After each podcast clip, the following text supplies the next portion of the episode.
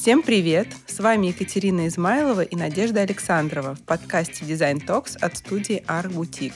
Разговоры о нюансах профессии для осознанных дизайнеров. Наши подкасты выходят по вторникам, по крайней мере, мы будем так стараться. У нас в гостях профессионалы из сферы дизайна и архитектуры. Без них не представляется возможным успешно завершить ни один дизайн-проект. Друзья, добрый день! Добрый день! Всем здравствуйте! Сегодня у нас в гостях Мария Рублева, успешный дизайнер, владелец собственной дизайн-студии, известный блогер и мама троих детей. Я считаю, самое почетное звание. Это точно. Проекты Марии публикуются во многих профильных журналах, известны широкой аудитории, а ее аккаунт Инстаграм насчитывает практически 100 тысяч. Да. Маш, привет. Привет, привет, Катя, привет, Надя. Спасибо, что пригласили меня поучаствовать в вашем таком интересном, амбициозном проекте. Спасибо тебе за нашу оценку. Надеюсь, он такой и будет в дальнейшем. Но он уже такой и есть, да. Расскажи нам, как же ты попала в профессию? Давай начнем от истоков. Как Мария Рублева стала дизайнером? Ой, попала я по зову души. Это моя не первая профессия, не первое мое образование. По э, первому образованию я продюсер кино телевидения, э, дипломированный. А, и уже, в принципе, я всегда с самого начала, мне было интересно, я мечтала поступать на архитектуру, но я как-то не верила никогда в свои силы. Мне казалось, что я так плохо рисую, что у меня нет вот этой вот э, художественной школы с э, высокой оценкой, и даже не стала пробовать свои силы. Но мне всегда это было очень интересно. И уже а, пройдя определенный путь и получив первое образование, и имея большой опыт работы а, в различных сферах, а, я поработала и в кино по разные стороны экрана, и будучи помощником режиссера, и будучи непосредственно в кадре, и поработала в российском шоу-бизнесе, вы об этом знаете. Меня всегда тянуло. Мне нравились журналы про интерьер. Вот в то время очень модны были передачи которую я все время смотрела. И мне так хотелось э, попробовать, что в один прекрасный день я проснулась, думаю, ну что ж такое, мне очень хочется, пойду-ка я запишусь на курсы. То есть первое, куда я пошла, это были такие элементарные курсы, по-моему, там трехмесячные, такое введение в дизайн интерьера, а курсы для домохозяек. И мне так я так втянулась, мне так понравилось, э, меня очень хорошо оценил преподаватель, что я поняла, что а почему бы не попробовать дальше. Э, дальше я пошла на проектирование, стала углубленно изучать программы, архикад, 3D Max, начала уже чертить, брать первые заказы. И э, где-то примерно через год после этого я поняла, что мне все-таки нужно высшее образование профильное. И пошла в Мархи, высшую школу средового дизайна, на э, уже непосредственно дизайн среды. Получать образование дальше. Угу, то есть ты с высшим образованием дизайнер? Э, к сожалению, Мархи я диплом не получила, потому что как раз на этапе диплома э, я ушла в декрет со своими двойняшками. Жизнь закрутилась, э, сразу открылась студия, и передо мной уже стоял выбор замедлить ли непосредственно работу, да, для того, чтобы посвятить это дело доучиванию, вот этому последнему году. Или, ну, плюс у меня семья, дети — и, знаете, я сделала выбор э, в пользу работы. То есть э, диплома на руках у меня нет. Но есть знания. Угу. Маш, слушай, ну вот ты так сейчас рассказала коротко. Сколько у тебя занял этот период от курсов и уже до открытия студии, когда у тебя там первый твой дизайнер появился, визуализатор или чертежник, в общем, какая-то уже команда. А непосредственно до открытия студии я сделала еще, вот как я сейчас сказала, перерыв на рождение а, своих первых а, двух детей. Вот, в принципе, к открытию студии я готова была еще раньше. То есть с момента, как я пошла на свои самые первые вот курсы дизайнеров, до момента, когда я действительно уже понимала, что я профессионал крепкий, реально крепкий, и я готова открываться как студия, прошло, я думаю, где-то, э, да, два, два с половиной года. Вот. Э, но я взяла годовую паузу на декретный отпуск, и как только э, поняла, что у меня есть силы, э, взяла своего первого дизайнера-помощника, А, и в дальнейшем начала дальше обрастать сотрудниками. Наступил какой-то момент, когда я поняла, что сотрудников уже много, и что на встречах мы проводим а, в кафе там, за обсуждением практически весь день. Я поняла, что нам нужен дом, нам нужна своя студия, и так она обрела свои физические стены.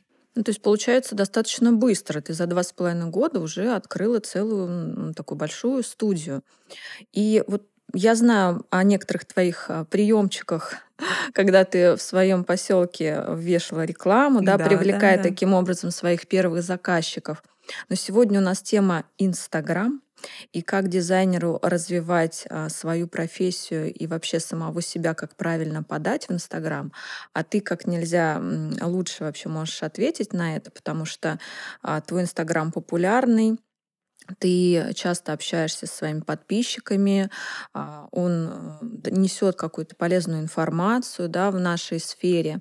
Вот расскажи, Инстаграм тебе сразу так легко дался? То есть как ты себя там обрела и вообще как ты поняла, что Инстаграм — это ресурс для достижения твоих целей? Да, знаете, Инстаграм, э, завела я Инстаграм в 2015 году, вот как сейчас помню. И самое интересное, что причина, по какой я начала его заводить, это вовсе был не поиск заказчиков. На тот момент я по предложению нашей коллеги, да, нашей а, подруги Милы Рязановой записала свой первый курс для дизайнеров. Я дизайнер, и э, мне нужна была площадка для того, чтобы его э, продвигать. Я получила совет сделать это в Инстаграм. То есть Инстаграм я завела именно для, можно сказать, продажи, да, рекламы своего первого курса. И э, самое интересное, что он очень быстро выстрелил, но тогда было намного проще с этим делом. В 2015 году э, блогеров в сфере дизайна можно было перечесть по пальцам. Вот, и я как раз встала у истоков, поэтому раскрутить его э, не стоило совершенно э, никакого труда. Нужно было просто делать э, классный контент, честно его вести, честно рассказывать коллегам о том, что происходит, что я делаю, показывать и картинки, и процессы, да, и это заходило отлично. И я помню, что за первые где-то месяца четыре я дошла до 7 тысяч подписчиков, и меня это такое очень удивляло, вдохновляло. И после этого, совершенно неожиданно для меня, из него пошли заказчики. Вот. Это вот после 7 тысяч? Ну вот да, я думаю, да, что это было м, примерно так. А, пошли первые заказчики, которые стали обращаться говорить, что вот, э, мы следим за вашей страничкой. И я поняла, что Инстаграм имеет совершенно волшебный эффект в плане привлечения заказчиков, ведь э, даже, даже если э, сейчас, э, не знаю, ваши основные клиенты — это там то же самое сарафанное радио, если 10 лет назад, э, чтобы воспользоваться сарафанным радио и воспользоваться советом своего друга найти дизайнера, у вашего друга, скорее всего, был только один знакомый дизайнер, если и был, то сейчас, скорее всего, ваш друг знает 5 10 дизайнеров, да, и вот этот круг сарафанного радио, он еще шире. У каждого вашего друга есть по 5 дизайнеров. Соответственно, вам нужно выбрать из 30. И тут э, помогает Инстаграм, заказчик подписывается, а, когда это не срочное решение, когда ему нужно прям сегодня его принять, завтра заехать в квартиру, да, а когда это обдуманное, человек делает для себя свой дом, в котором он будет жить, квартиру своей мечты, квартиру для своей семьи, он следит за вами какое-то время, а, возникает вот это вот ощущение лояльности, он а, смотрит за тем, что вы делаете, как проходит ваша работа на объектах. Очень важно, на мой взгляд, показывать рабочие процессы, промежуточные результаты результаты. Я думаю, даже не так важны итоговые такие лощенные, да, вылизанные вот эти вот картиночки, а, сколько вот сам процесс, промежуточные результаты стройки, когда вот серые стены, а, серые стены, потом появился, там, не знаю, пол, потом появилась плитка, потом появились люстры. И люди, они вот погружаются в эту магию и хотят, чтобы у них было так же. И поэтому э, возникает это состояние лояльности. В общем, он помогает э, человеку даже сделать финальный выбор, даже если до этого он о вас узнал где-то в другом месте. Ну, может быть, ты тогда расскажешь начинающим дизайнерам, которые начинают сейчас, какой-то минимум, который необходим для нового аккаунта Инстаграм в наших реалиях сейчас, да? Вот это, может быть, как-то определенно нужно шапку оформить, что-то написать определенно, какие-то слова подобрать. Вот расскажи, что, что бы ты посоветовала? Ну, конечно же, грамотное оформление шапки, оно э, очень важно, э, ведь э, наверняка, когда вы переходите на любую Инстаграм-страничку, если вы увидели где-то на нее ссылку, да, вы же не будете все-все-все просматривать, читать, вы прочитаете название. В шапке должно быть все четко написано, чем вы занимаетесь, собственно, что вы там дизайнер интерьера, не знаю, в Москве, или если вы работаете в регионе, то вам еще проще, да, потому что э, э, дизайнеров э, качественных в регионе, которые ведут свои страницы, не так много. Вы сразу отмечаете, что вы там Казань или там Нижний Новгород.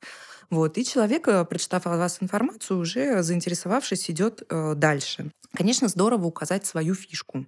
Э, например, что ваши интерьеры отличаются от остальных, потому что они яркие, или потому что они там все в скандинавском стиле, или потому что, если это ваш конек, вы делаете там долго, дорого, но на века. Ну, образно говоря, да, то есть именно свою фишку. И, конечно же, придумать элементарный контент-план хотя бы на первый месяц, а, посмотреть, как это все дело компонуется, как это все дело выглядит, о чем вы будете говорить а, этот а, первый месяц, и в дальнейшем его уже продолжать нарабатывать, прорабатывать. Конечно же, это должны быть ваши работы.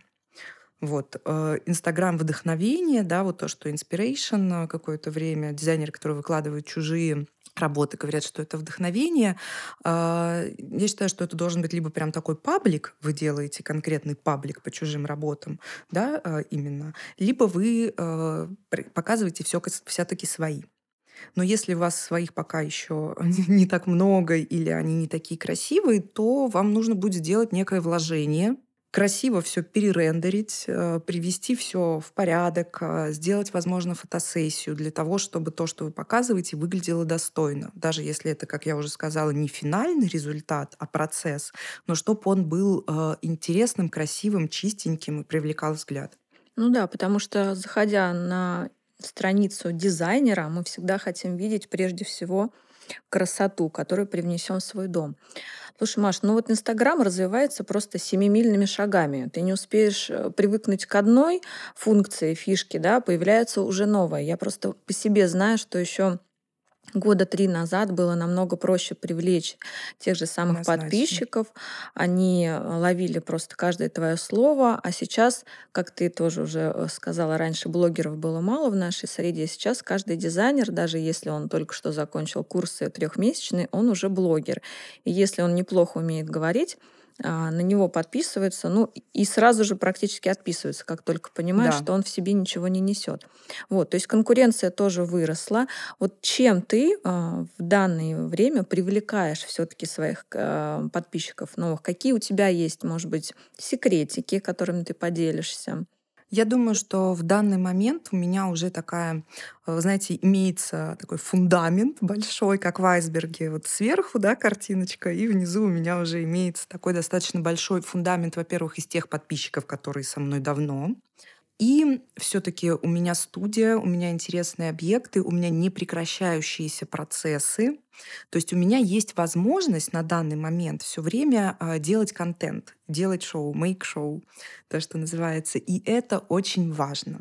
Все равно э, практически каждую публикацию я продумываю. Э, я далеко не все публикую из того, что у нас выходит в студии. Да? Э, я не публикую такие проходные какие-то помещения. Хотя, допустим, визуализации у нас там каждую неделю много новых визуализаций. Я публикую только то, в чем я уже уже уверена, что это разойдется там по мировым пабликам. Да? Сейчас у меня уже картинки мои расходятся. То есть выбираю такой самый э, смак. Э, и, конечно же, это ремонтные процессы, что у меня есть возможность показывать э, процессы идущие. Поэтому очень важно, о чем я говорила, что когда ваш контент минимум на месяц, да, чтобы вы были уверены в том, что он продуман. Конечно же, очень важно, сейчас конкуренция огромная, очень важна некая режиссерская составляющая. Я, безусловно, продумываю свой Инстаграм, там, свои сторис э, немножечко с режиссерской такой э, точки зрения, с режиссерской стороны, чтобы это было интересно людям как некий сериал. Если люди интересуются непосредственно объектом, чтобы они видели развитие этого объекта, да, вот как развивается, раскручивается история там, по элементарным драматическим принципам. Вот. Если люди, которые там интересна моя личность непосредственно, да, то тоже я стараюсь делать так, чтобы это развивалось э, именно сериально, чтобы они понимали, что происходит, как меняется моя жизнь, как меняется моя команда и так далее. Тогда вот давай поподробнее рассмотрим вот эту нижнюю часть айсберга, которую мы не видим как раз. Ты пользуешься услугами SMM. А полностью ли отдано ведение твоего Инстаграма в чужие руки, или все-таки личное присутствие, оно очень важно для того, чтобы люди следовали за тобой, да, и не отписывались? и привлекались, соответственно, новые. Вот что отдано специалистам, а что делает сама Маша Рублева? А, безусловно, личное присутствие — это первая и самая главная составляющая, потому что раскрутить блог на том, чтобы нанять э, некого SMM, который будет собирать вам из э, интернета копирайт, тексты, картинки, ничего не получится. Никому это не интересно, никто это читать не будет. Люди будут читать и смотреть только то, где есть ваша личность, где есть ваша душа. Вот. Вести 100-тысячный, почти, почти 100-тысячный блог самостоятельно, да, полностью, имея при этом бизнес-студию и семью, но это практически невозможно, потому что все-таки нужно понимать, что хороший качественный блог — это не хобби, это все-таки работа. А, делать там качественные сторис, а, контент, все это генерировать — это работа, которая занимает достаточно большое время. В, вот я сейчас помню, в 2018 году у меня где-то было около, наверное, может быть, 40 э, тысяч подписчиков — я очень активно занималась развитием студии. Как раз мы открылись э, именно как студия, переехали в новое помещение. У нас было много проектов, и я практически вообще не занималась Инстаграмом. А, выкладывала что-то там раз в две недели.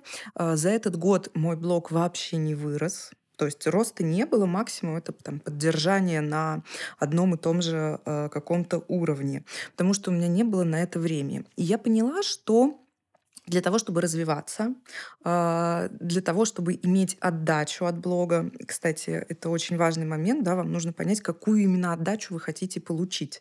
Вот. Можем отвлечься сейчас Нет, на это потом, или следующий, следующий вопрос. Да, да, да. Вот. Для того, чтобы получать отдачу, я понимаю, что он не может стоять, то есть он должен всегда двигаться. Если я, там, например, на там, два месяца, три месяца встала, то через эти два-три месяца получается провал в плане потока э, клиентов как раз-таки. Вот. Э, я поняла, что мне нужен специальный человек. Я пробовала несколько человек, я пробовала банально SMM, но это я понимала, что это в принципе ерунда, это люди, не имеющие отношения к дизайну, не имеющие отношения к нашей профессии, и это просто копирайт. Копирайт, и это я даже, даже не могу выпустить в эфир. Вот, в итоге э, я взяла себе пиар-менеджера, это э, человек, который занимается ведением Инстаграма, а, а также еще другими вопросами, связанными с развитием студии. Это работа с сайтом, работа с изданиями, работа с рекламодателями. Да. А, сначала я думала взять его на удаленку, но, но со временем как бы поняла, что это работа на полный день, на полную занятость. Да. То есть этот человек у меня сейчас занят прям полностью, а, пятидневку. Вот. И, значит, он занимается ведением моего Инстаграма. Но все равно все это дело придумываю я. То есть практически весь контент, он э, идет от меня. Э, тексты, даже если она изначально их пишет, все равно я их в основном все время переписываю, да, чтобы они были такие, ну, э, мои. Но она делает очень большой пласт работы как раз-таки по подготовке визуального контента. Например, вот сторис. Я там снимала сторис, скинула ей, она их уже отформатировала, сделала подписи, наложила какие-то картиночки, да, потому что...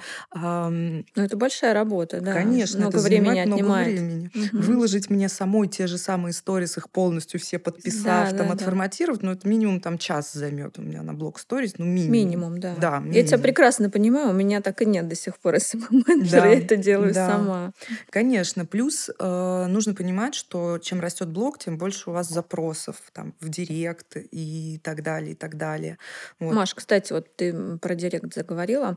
Давай тогда вот такой вопрос рассмотрим. А Какие способы вообще привлечения клиентов? Все-таки мы рассматриваем инста- Инстаграм как какую-то рабочую историю, да, и мы Да. хотим получить а, как дизайнер оттуда клиентов. Вот, э, не знаю, делаешь там рассылку в директ, а, взаимной рекламой какой то пользуешься, может быть, с блогерами с какими-то работаешь, или у тебя просто все прекрасно, есть а, обычный прирост, и тебе этого достаточно. А, Ну, конечно же, нет. Обычный прирост, он, безусловно, есть, но в условиях уже вот дикой конкуренции этого рынка, да, который мы обсуждали, этого, конечно же, недостаточно. Потому что ну, очень много талантливых людей с качественным контентом, с качественными работами, совсем-совсем. Вот. И, э, конечно же, мне нужно, чтобы ко мне приходили новые люди. Э, В принципе, основные способы, которые существуют, которые можно рекомендовать, ну, во-первых, это публикации в различных пабликах. Да, вот э, у нас есть всякие дизайнерские паблики, а, там Берг тот же самый. Ну, мы сейчас не будем говорить Ага. конкретно, Да. да. Ну, У нас э, различные дизайнерские э, паблики. Ну, там, меня, там, таких крепких дизайнеров они берут бесплатно, но у них у всех есть услуга для молодых студий, которые только начинают свое продвижение за какие-то совершенно вменяемые деньги э, публиковаться. Вот, то есть вы вполне можете э, заложить бюджет на свое развитие, да, делать публикации вот в этих пабликах, э, на которые подписано большое количество людей, в том числе ваших потенциальных заказчиков. Они переходят по ссылочке, и если ваша страничка у вас там, э, помимо этой картинки, на которую они отреагировали, зацепились, еще то, что их привлекает, они у вас остаются. Вот. И это отложенный эффект. Возможно, они только купили квартиру, а дом сдастся через год, да, и вы им уже понравились, но они год будут там на вас смотреть, и через год все-таки к вам придут.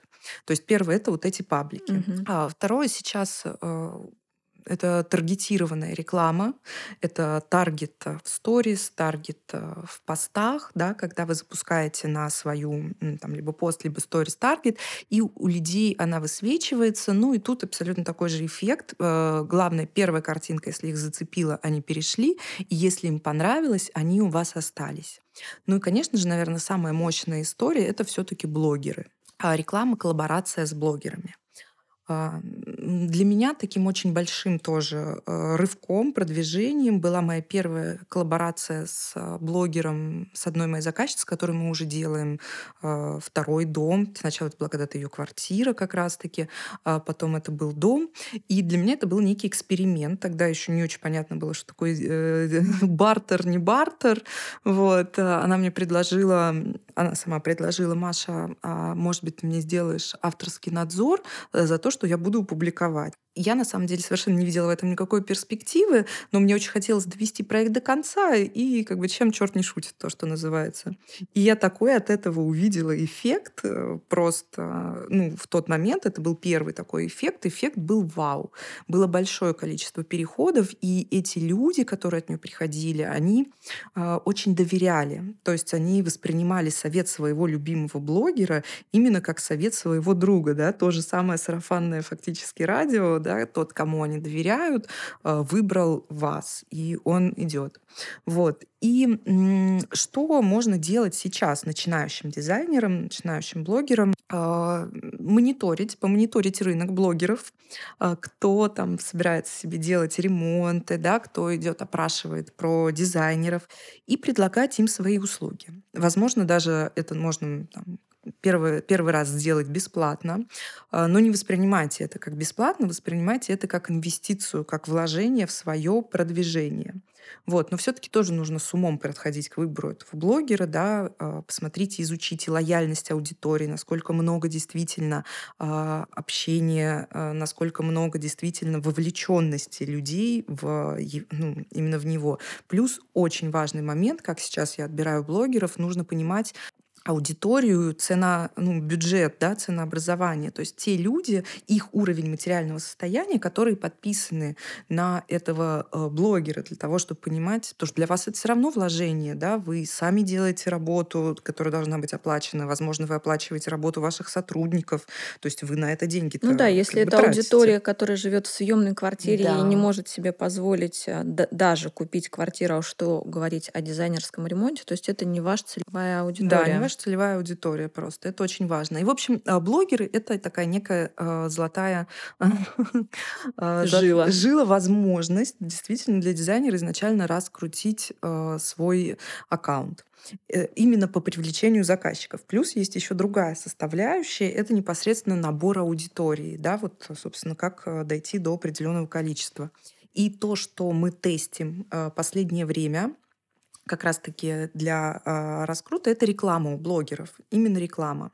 Мы отобрали э, каких-то не очень больших блогеров э, там, в районе 100 тысяч как раз-таки, да, которые э, рассказывают о ремонте в своей квартире, которые недавно переехали. То есть тоже как-то они там мамочки в основном, но связаны с темой ремонта. И закупаем у них рекламу в сторис. Вот у меня уже было где-то 4 блогера. Мы смотрели, вот э, какой происходит эффект. А Э, как ты им даешь рекламу, если ну, проект не твой, да, получается? Нет, а это в э, другом формате. А, в Это другом ф- формате. Да, это именно формат привлечения на страницу. То есть блогер э, позиционирует именно как э, а вот дизайнер, на которого я подписана, и мне очень нравится, Мгм. что она показывает. Мгм. Да, то есть это не клиент именно, привлечение не клиента, а именно подписчиков, Мгм. Э, аудитория, которая читает. Работает? Работает, да, то есть ну, нужно понимать разделение между клиентом и просто аудиторией. То есть, возможно, эта аудитория заказ не сделает, да, но э, если им понравится, она с удовольствием будет э, читать. Да, лайкать это тоже очень важно. Да. Потому что если твой пост а, не наберет определенное количество лайков, его никогда не увидит твой потенциальный заказчик. Да.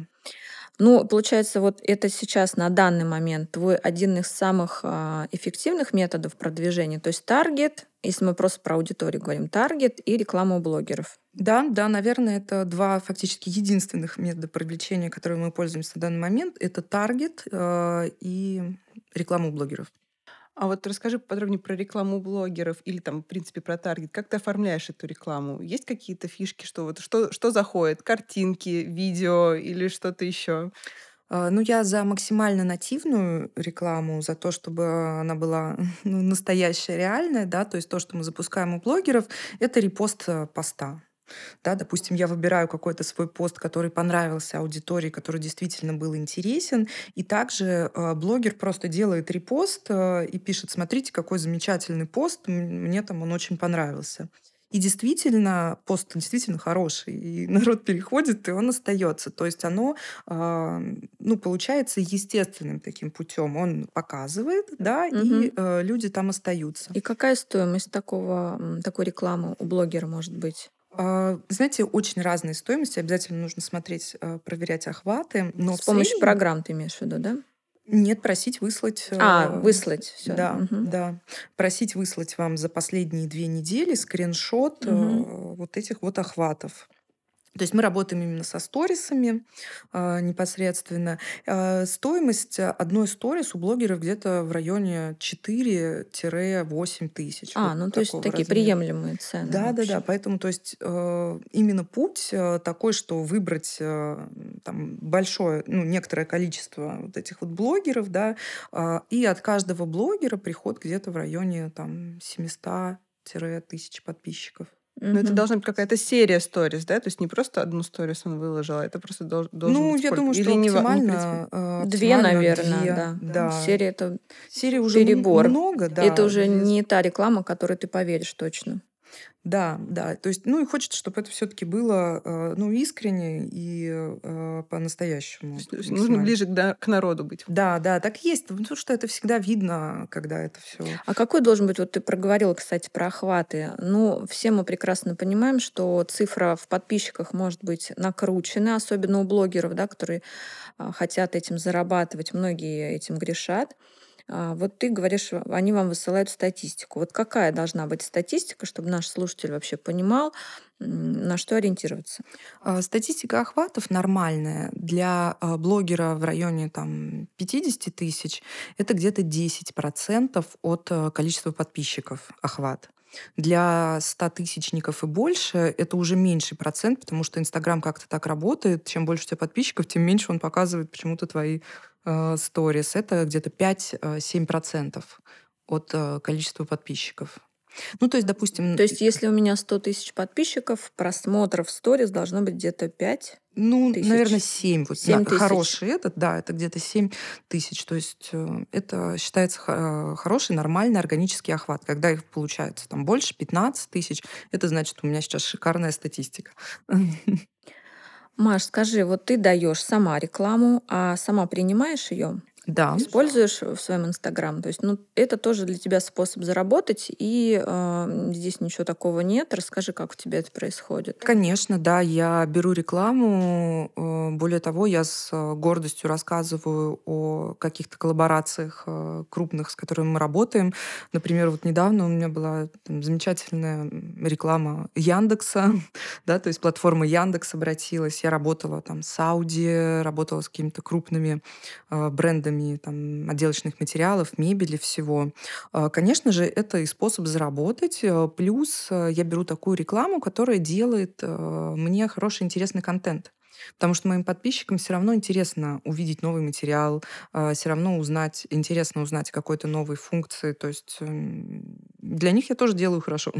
Ну да, правильно. А расскажи, пожалуйста, по поводу не только Инстаграма, а вот сайт ты свой развиваешь. Есть ли смысл развивать сайт или Инстаграма, в принципе, достаточно для того, чтобы получать э, нужное количество заказов. А я считаю, что сайт все равно необходимо развивать и поддерживать, потому что сайт это все-таки визитная карточка а, именно для как раз-таки там привлечения заказчика, да, когда он э, к вам перешел, а, он зайдет на ваш сайт, он захочет посмотреть ваше полное портфолио, поэтому я стараюсь следить за тем, чтобы наше портфолио регулярно на сайте обновлялось, раз там в несколько месяцев мы его обновляем, чтобы там была всегда актуальная информация по ценам на услуги для того, чтобы они уже сразу понимали, а, кто хочет, да, в это прийти, э, э, кто не хочет. Поэтому за сайтом нужно следить именно как за своей визиткой э, такой лицом. То есть рекламу ты на него не делаешь специально? Нет, нет, нет, нет. Продвижением сайта, я поняла, да, вопрос, продвижением сайта отдельно нет. Это именно такая информационная платформа, которая поподробнее расскажет о нашей работе. Маша, а ты вообще делаешь какую-то статистику, сколько ты зарабатываешь с помощью Инстаграм? А, делаю. Зарабатываешь. Давай так, у тебя окупаются, скажем, твои вложения в блогеров, рекламу и в твоего пиар-менеджера. Ну, конечно, окупается. Зачем что-то делать, если это не окупается? Я... Ну, я вот считаю, это, это вопрос что... был, да. Да, я считаю, что э, все, что делаешь, нужно делать так, чтобы это окупалось.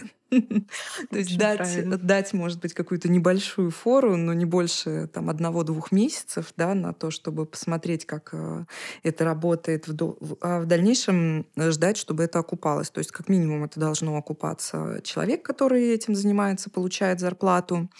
А более того, мой пиар-менеджер, он получает еще процентную ставку от э, количества рекламы, которую э, мы сделали, да, для того, чтобы была определенная мотивация. Вот. И, конечно же, должны окупаться э, затраты там, на таргет, на блогеров.